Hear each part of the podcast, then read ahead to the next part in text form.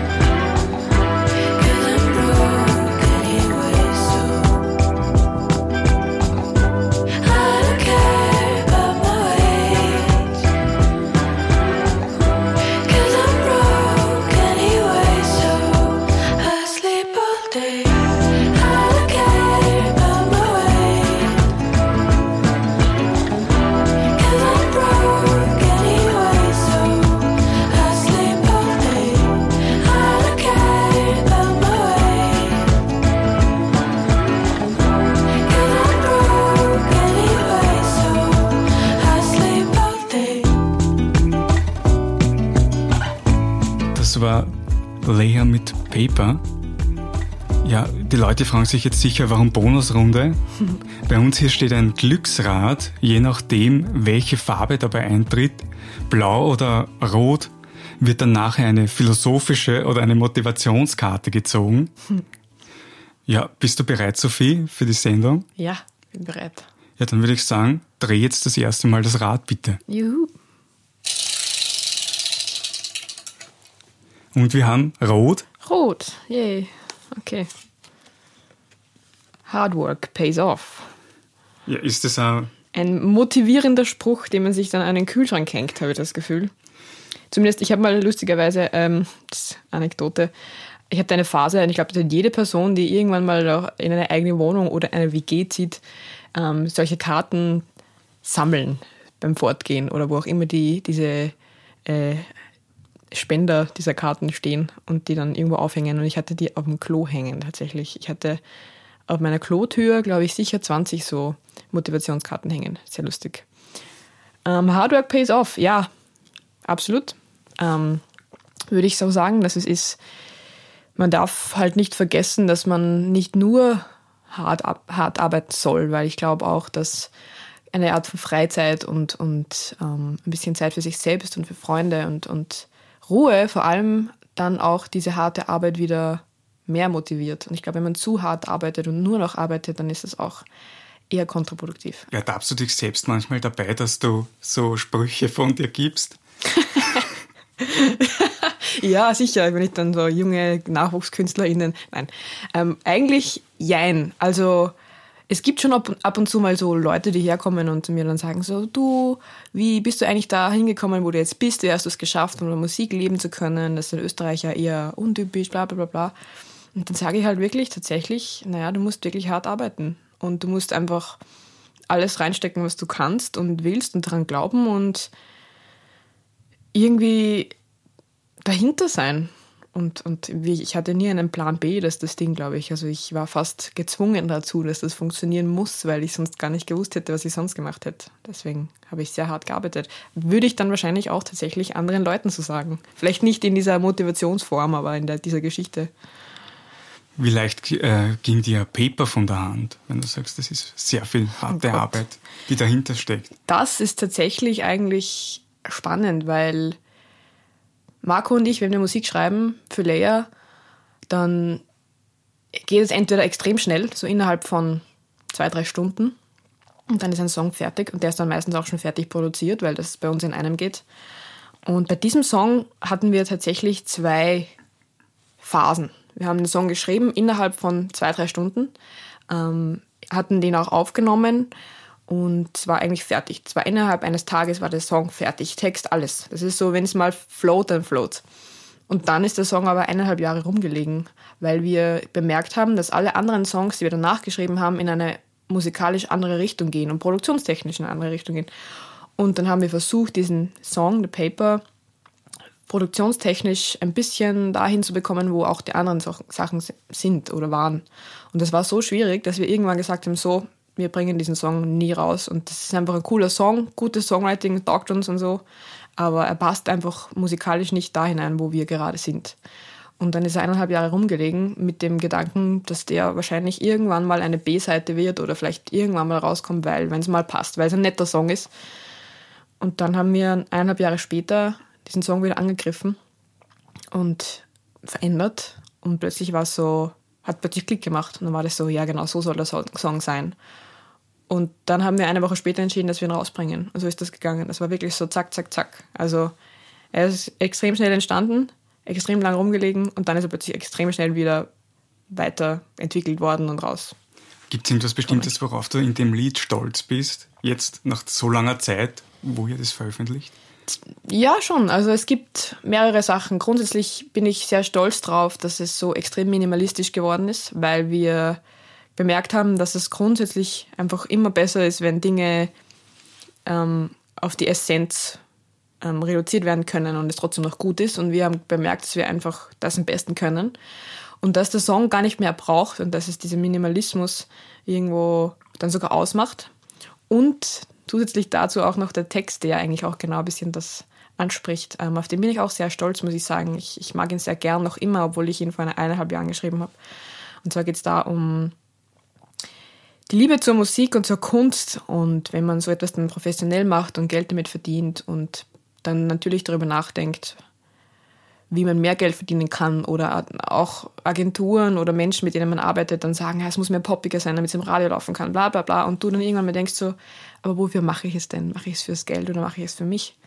Und letztendlich mache ich es für mich und das haben wir noch viel mehr mit diesem Song entschieden, dass wir diese Musik für uns machen und nicht für das Geld und die Kapitalismus, wenn man das so sagen kann. Und kannst du benennen, was es ist, was dich laufend motiviert? weiterzumachen? Dann eigentlich das, wenn wir es dann rausbringen und die Leute dann sagen, es ist so ein cooler Song, ich kann, ich spüre den so, er, er berührt mich, ähm, wo ich dann merke, okay, es zahlt sich immer wieder aus, das zu machen, was ich auch selbst spüre, weil das auch bei den Leuten genauso ankommt und das dann auch wieder genauso zurückkommt. Wenn man einen Song macht, der nur fürs, für den Hit-Faktor geschrieben wurde, dann merkt man das einfach auch. Dann ist eine ganz eine andere Art von Feedback. Und das motiviert mich dann, so weiterzumachen und zu, zu, darauf zu vertrauen, dass ich schon das richtige Gespür habe und dass ich das schon, dass wir das so umsetzen können. Ja. Dann würde ich sagen, hören wir jetzt den nächsten Song von dir, den du mitgebracht hast. Mhm. Von My Ugly Clementine, Cool for You.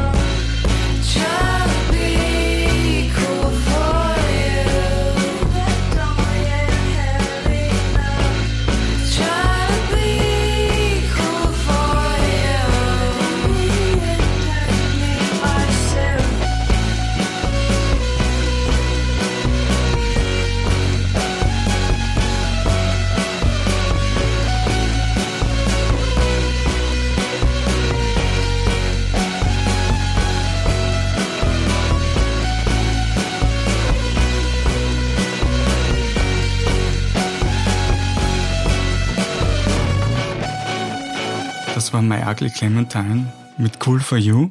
Bitte, ich bitte dich noch einmal darum, zu, um unseren Glücksrad zu drehen. Was haben wir jetzt wieder? Rot. Zieh bitte noch einmal. Eine Motivationskarte. You can't stop the waves, but you can learn to surf. wow, das ist sehr deep.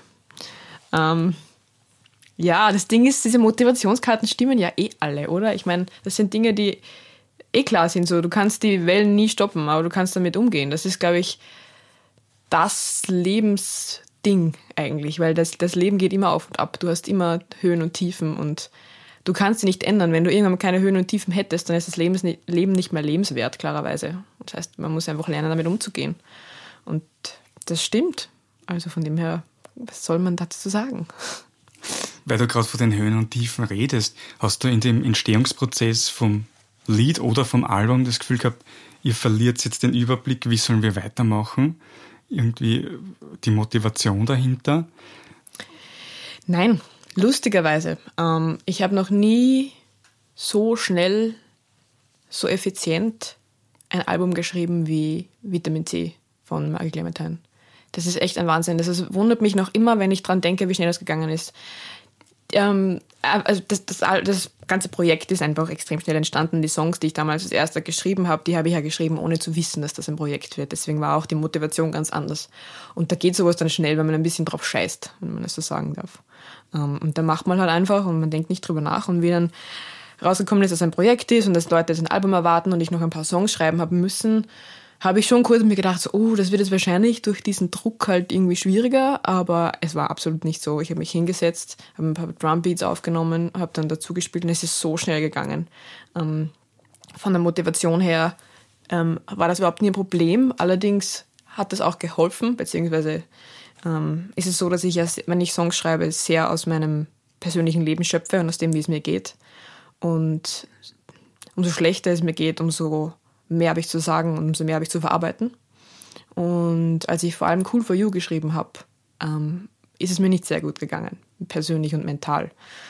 Und durch diesen Song habe ich sehr viel verarbeitet einfach. Ähm, und deswegen ist es auch extrem schnell gegangen. Deswegen sind die Songs schnell gegangen, weil ich einfach mir selbst diese Motivationssprüche geschrieben habe in den Songs. Ähm, deswegen heißt es aber auch Vitamin C. Das ist so das Vitamin C, das man nimmt, damit es einem wieder besser geht. Und deswegen ist es sehr schnell gegangen. Also ich schreibe auch sehr viel, um mich selbst zu therapieren und um, um selbst einfach das zu verarbeiten, was ich einfach so nicht mehr greifen und spüren kann irgendwo. Wenn jetzt jemand anderer zu dir kommt und sagt, hey, wie erreiche ich das? Wie, wie komme ich so weit, wie du jetzt bist? Was würdest du denen sagen? Hast du Tipps, denen, die du hergeben kannst? Ja, da kommen wir wieder zu der, zur ersten Motivationskarte. Ähm, hart arbeiten. Es ist wirklich so. Also nicht glauben, man, man ist mit dem größten Talent geboren. Natürlich hat man Talent, sonst würde man noch gar nicht Musik machen, aber trotzdem immer wieder reflektieren, sich weiterentwickeln, Gespräche führen, mit anderen Leuten arbeiten, Musik hören. Ähm, Dinge, die man schon mal gemacht hat, einfach ansehen und sich denken, was hätte ich anders machen können, was würde ich anders machen. Das habe ich extrem gut gemacht, auch sich selbst loben natürlich. Ähm, einfach dran glauben auch, aber trotzdem nicht irgendwie egozentrisch werden und sie denken, ich bin die Beste, ich kann nichts, anderes, nichts mehr anders machen und bla bla bla, sondern einfach merken, dass man sich immer weiterentwickeln kann. Auch Spaß dran finden, sich weiterzuentwickeln. Ähm, und das ist halt einfach viel Arbeit. Üben, das ist wie üben, wenn du ein Instrument lernst oder eine Sprache lernst. Du musst üben, du musst sprechen, du musst singen, du musst spielen. Ähm, so ist es auch mit Songschreiben und so ist es auch mit dem Weiterkommen in diesem Business. Du musst einfach üben, immer wieder und du wirst immer besser. Und das hört man in der Musik, das hört man in, in dem Umgang, das hört man im Feedback der Leute, das hört man in allem. Ähm, einfach dahinter sein, dran glauben. Ähm, nicht sich selbst in sich selbst verlieren. Ja. Was würdest du dir selbst sagen, jetzt im Nachhinein, wenn du die Sophie von zu Beginnzeiten sehen würdest? Genau das. Ich habe mich selbst auf jeden Fall in mich selbst verloren, in mir selbst verloren. ich habe dann einfach angefangen zu zweifeln. Ich glaube, das ist normal. Geglaubt, ich bin nicht gut genug. Geglaubt, meine Stimme ist nicht gut genug. Ich bin keine extrem gute Sängerin. Ich habe vielleicht eine Charakterstimme, aber ich kann jetzt nicht irgendwelche Ranges und irgendwelche powervollen Dinge singen. Ich habe mir geglaubt, das muss ich können, wenn ich singe. Ich habe geglaubt, ich muss virtuos auf meiner Gitarre sein. Ich habe geglaubt, ich muss virtuos in meinen Songs sein. Aber ich habe einfach lange gebraucht, um die Essenz zu finden, was mich und meine Songs, meine Stimme und alles, was ich mache, ausmacht.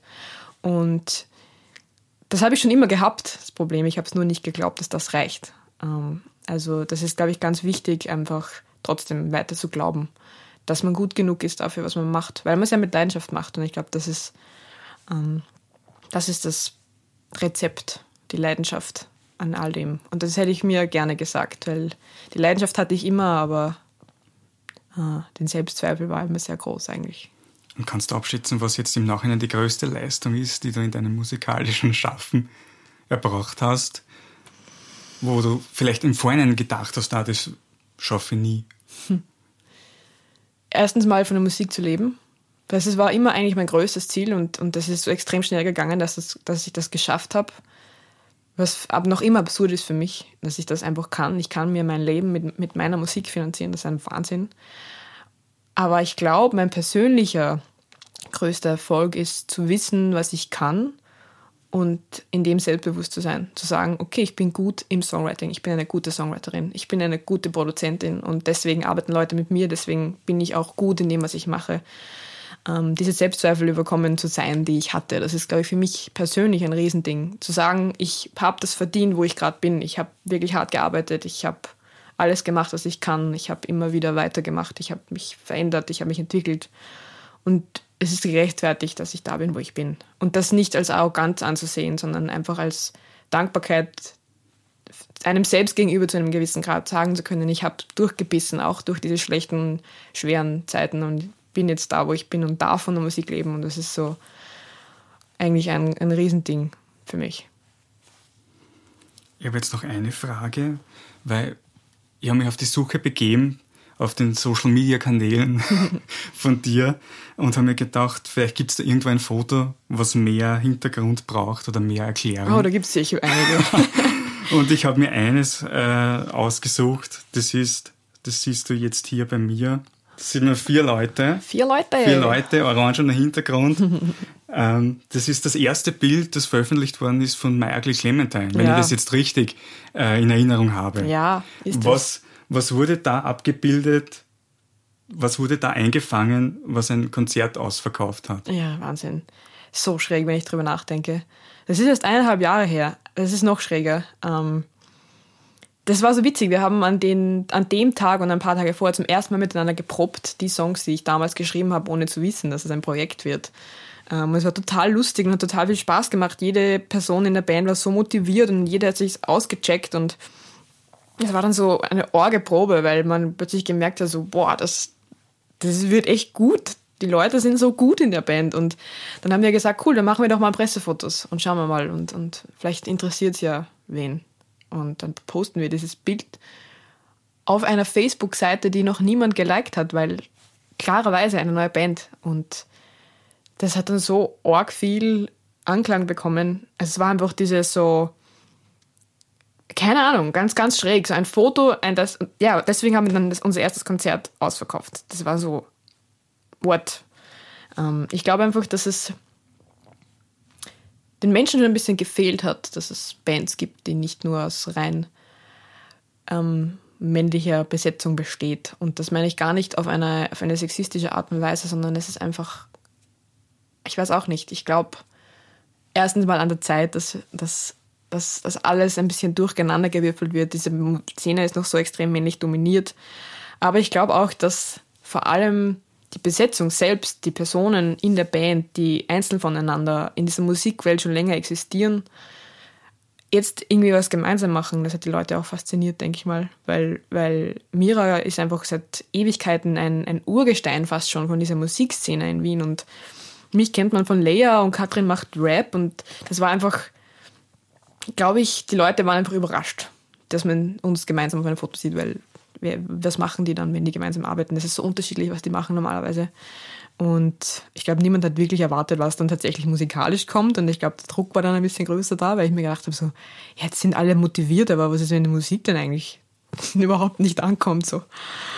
Ähm, aber die Leute haben es dann ganz gern gehabt, glaube ich. Die Menschen haben sicher gewusst, ja, jetzt geht's los, die vier ja. Größen kommen und formieren da eine Band. Mhm. Ähm, ja, in einer Zeit, in der sich sehr viele Menschen war, jetzt wo ich gerade bei Social Media war, durch ihre Auftritte dort definieren. Äh, wie, wie natürlich ist es für dich, dort präsent zu sein? Fällt dir das leicht? Im Social Media? Im, im mir, mich ja. selbst darstellen sozusagen? Ja, genau. Puh, das ist jetzt vielleicht mehr als früher. Ich glaube, alles, was ich damals, was ich vorhin schon gesagt habe mit Selbstzweifel, das, das hat so ein Riesen, das war ein Riesenfass. Das war ähm, musikalischer Art und es war aber auch, ähm, wie, wie präsentiere ich mich denn eigentlich? Wer will ich denn eigentlich sein? Wer will ich, dass Leute glauben, dass ich auf der Bühne bin? Ähm, wie verletzlich kann ich sein? Wie, wie, wie offen darf ich sein, ohne eine Angriffsfläche zu haben? Und so weiter und so fort. Das war total schwer, ich die ersten eineinhalb Jahre live zu spielen und Frontperson einer Band zu sein war extrem schwer, weil ich einfach, dann hat's immer, da kriegt man immer Feedback von Leuten, mit denen man arbeitet oder Familienmitgliedern oder Freunden, so dieses, nein, du musst schon mehr sprechen auf der Bühne. Und dann spricht man mehr auf der Bühne, nein, du darfst nicht so viel reden, das zerstört den Zauber. Und dann, nein, du musst dich schon mehr bewegen, nein, so viel bewegen, das macht. Und dann stehst du da nicht so, was denn jetzt? Ich habe keine Ahnung. Und das mal zu finden, zu wissen, wer bin ich denn auf der Bühne, wer bin ich im Social Media, wer, was will ich repräsentieren, Will ich eine Kunstfigur sein? Will ich was Bestimmtes darstellen oder will ich ich sein tatsächlich?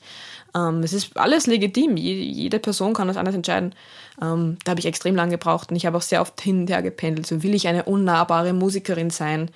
Ähm, oder will ich eine offene Musikerin sein, die die Fans oder die ZuhörerInnen einfach in den Arm schließt und was auch immer? Und da musste ich mal so ein bisschen mein Ding finden. Und ich habe mich tatsächlich genau dazwischen gefunden ich bin ein Mensch, ich mag Menschen gerne und ich rede gern mit Leuten, ich tausche mich extrem gern aus, aber ich mag es auch auf der Bühne einfach nur für mich zu sein.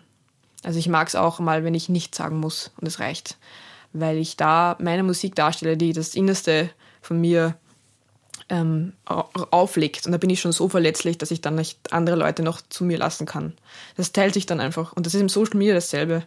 Das ist einfach so, wie es mir gerade passt ähm, wie ich mich gerade fühle, wie ich, wie ich gerade sein will, was ich gerade teilen will mit Leuten, das mache ich. Und wenn ich gerade nichts teilen will, dann teile ich nichts. Und so habe ich mich dann auch gefunden. Wir hören jetzt den dritten Song, den du mitgebracht hast. Das ist Sue von Leia. Baby, to talking about you, what we have.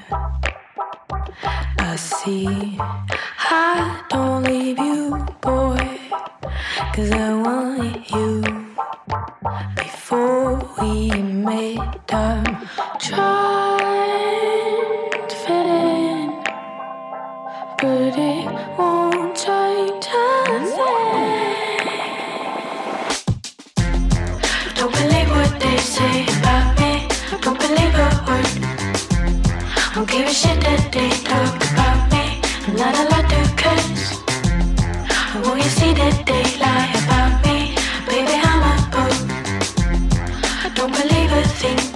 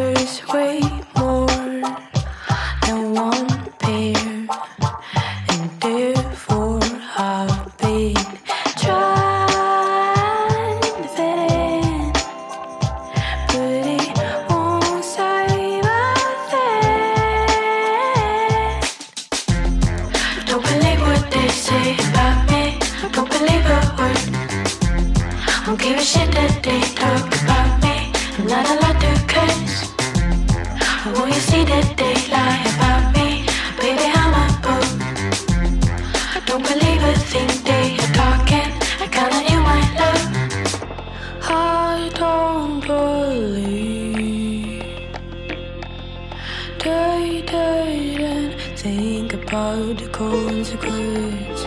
If only we could forget, we could believe it is no more than it. Don't believe what they say about me. Don't believe a word. Don't give a shit that they talk.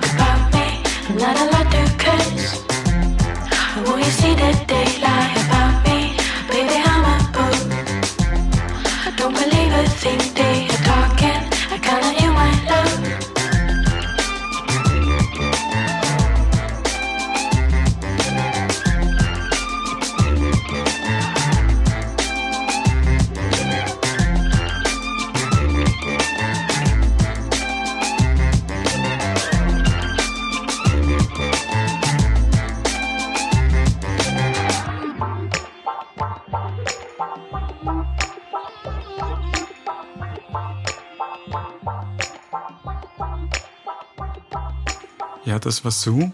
Ein letztes Mal darf ich dich noch bitten, das Rad zu drehen, Sophie. Und es ist blau, Yay! Eine andere Karte. Was für eine Karte ist das? Eine philosophische eine Karte, philosophische Karte, ja. Jetzt wird's, jetzt wird's tiefgründig. oder? Die Sanduhr. Mit dem roten Sand, der durch das Glas rieselt. Auf der Rückseite ist eine Frage, also falls ja. Was machst du regelmäßig, obwohl du es eigentlich als Zeitverschwendung betrachtest? Oh! Uh! That's Interview, Internet.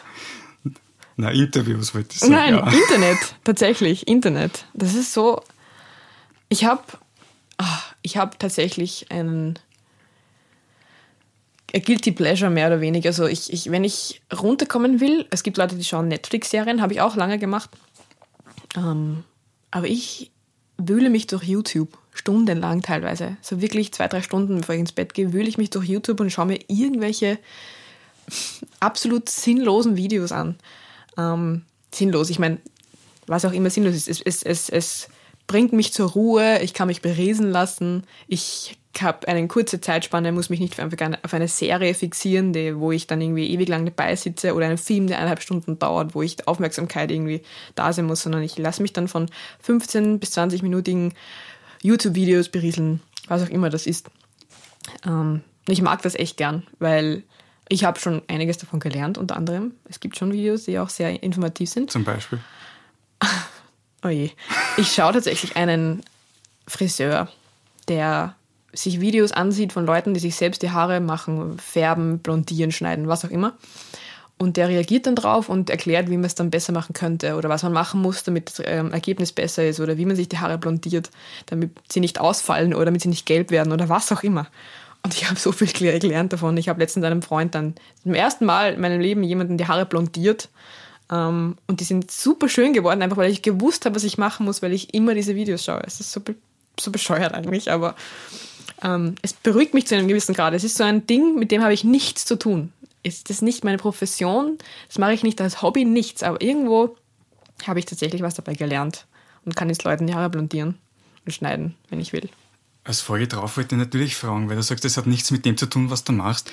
Wenn du dann Musik zum Beispiel auf YouTube hörst, kannst du dann überhaupt irgendwie so die Musikerin in dir ausschalten und es genießen? Mag vielleicht eine blöde Frage sein, aber ohne dass du da analysierst, was könnte ich jetzt für mich selbst übernehmen? Ähm, jein.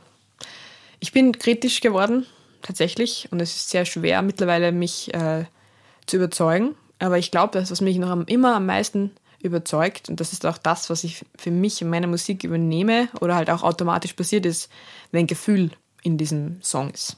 Es muss es nicht immer ein ruhiger oder trauriger Song sein. Es gibt auch Abtempo, fröhliche Songs, die Gefühl haben. Damit meine ich nicht irgendwelche Phrasendreschereien wie We are happy and we dance, sondern wirklich einfach ein genuine, also wirklich ein genuinely schöner Text, der einfach aus dem Leben erzählt, wo man merkt, die Person, die es geschrieben hat, die spürt das genauso.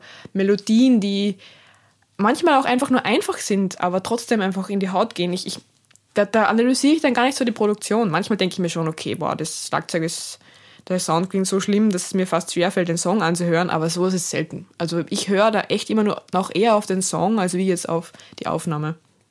Und da bin ich dann auch nicht so, dass ich mir denke, so, boah, das muss ich so in meinem Song auch machen, sondern das ist so, das nimmt mich dann ein und ich saug den Song auf Und unterbewusst wahrscheinlich tut sich dann was und irgendwie habe ich das dann unterbewusst drinnen und vielleicht verarbeite ich das dann auch irgendwie. Aber grundsätzlich ist es nicht so, dass ich dann einfach analysiere und sage, boah, cool oder das ist cool oder das nicht. Ähm, da bin ich noch immer sehr auf dem Gefühl. Also wenn mich was berührt, dann höre ich es. Und da analysiere ich eigentlich sehr selten. Ich sehe, die Zeit naht sich schon dem Ende. ähm, eine Frage habe ich jetzt am Ende noch. Oder zwei habe ich ich habe noch zwei Fragen, die ich dir jetzt stellen will. Äh, die erste ist, äh, wann hattest du zuletzt ein Vorurteil und wie wurde das beseitigt? Generell oder in der Ja, Musik? überhaupt. Ähm, ich glaube, da geht es ein bisschen um ein Musikgenre tatsächlich. Ähm, ich war nie eine Person, die sehr viel Techno gehört hat. Ich habe so, ja, irgendwie so geht es halt immer so dahin, so bums, bums, bums. Und ich habe dann nie was gespürt. Man so, ja, Techno geht mal in den Club und dann besäuft man sich und dann tanzt man da irgendwie fünf Stunden zu einer Musik, die immer monoton dahin geht und, und es war für mich immer so, bläh. Und dann hat ein Freund von mir mir vor ein paar Monaten einfach ein paar Sachen näher gebracht und gesagt so, hey, das habe ich damals gehört, da war ich dort und da habe ich den Song gehört und diese Melodie und das Synth, das hat mich so berührt und ich habe dann plötzlich eine Geschichte dazu. Und wir haben ein paar Songs gehört, die einfach in diese Kategorie fallen und ich war dann plötzlich so, boah, irgendwie spüre ich tatsächlich was dabei. Ich höre mir das an und es macht was. Ich, ich, ich, ich tanze mit, ich bewege mich mit. Was? Hä? Bin dann drauf gekommen, dass dieses Genre eigentlich von mir auf jeden Fall immer irgendwie belächelt wurde. Nicht, ich sage nicht, dass es technisch nicht gut ist. Die Personen, die diese Songs machen und produzieren, sind ein Wahnsinn. Das muss man mal können. Aber einfach rein vom Genre, das, was es macht. Und bin dann drauf gekommen, dass, es, dass ich es eigentlich echt cool finde. Dann wirklich stundenlang nur dazu zu tanzen, ist voll okay, voll lustig eigentlich. Da habe ich sehr lange gebraucht, da habe ich 27 Jahre gebraucht, um das tatsächlich mal mir wirklich anzuhören. Und gäbe es ein Album, was du auf eine Insel mitnehmen könntest? Welches wäre das? Oh Gott, ein Album? Oh je. Ähm. Ach, Vorausgesetzt, man hat einen CD-Player oder irgendwas dort, mit dem man es Stimmt. abspielen kann. Spotify für äh, äh, Spotify Premium, wo man dann die, die, Alben downloaden kann und dann braucht man ewig viel Akku fürs Handy. Ja, keine Ahnung. Ähm, ein Album wahrscheinlich, ach, da muss ich glaube ich zurückgreifen auf meine Wurzeln. Das Avril Lavigne Album äh, Let Go, das allererste. Ich, es gibt so viele andere extrem gute Alben, aber dieses Album war das erste Album, das ich von vorn bis hinten auswendig habe können, das mich inspiriert hat, selbst Musik zu schreiben.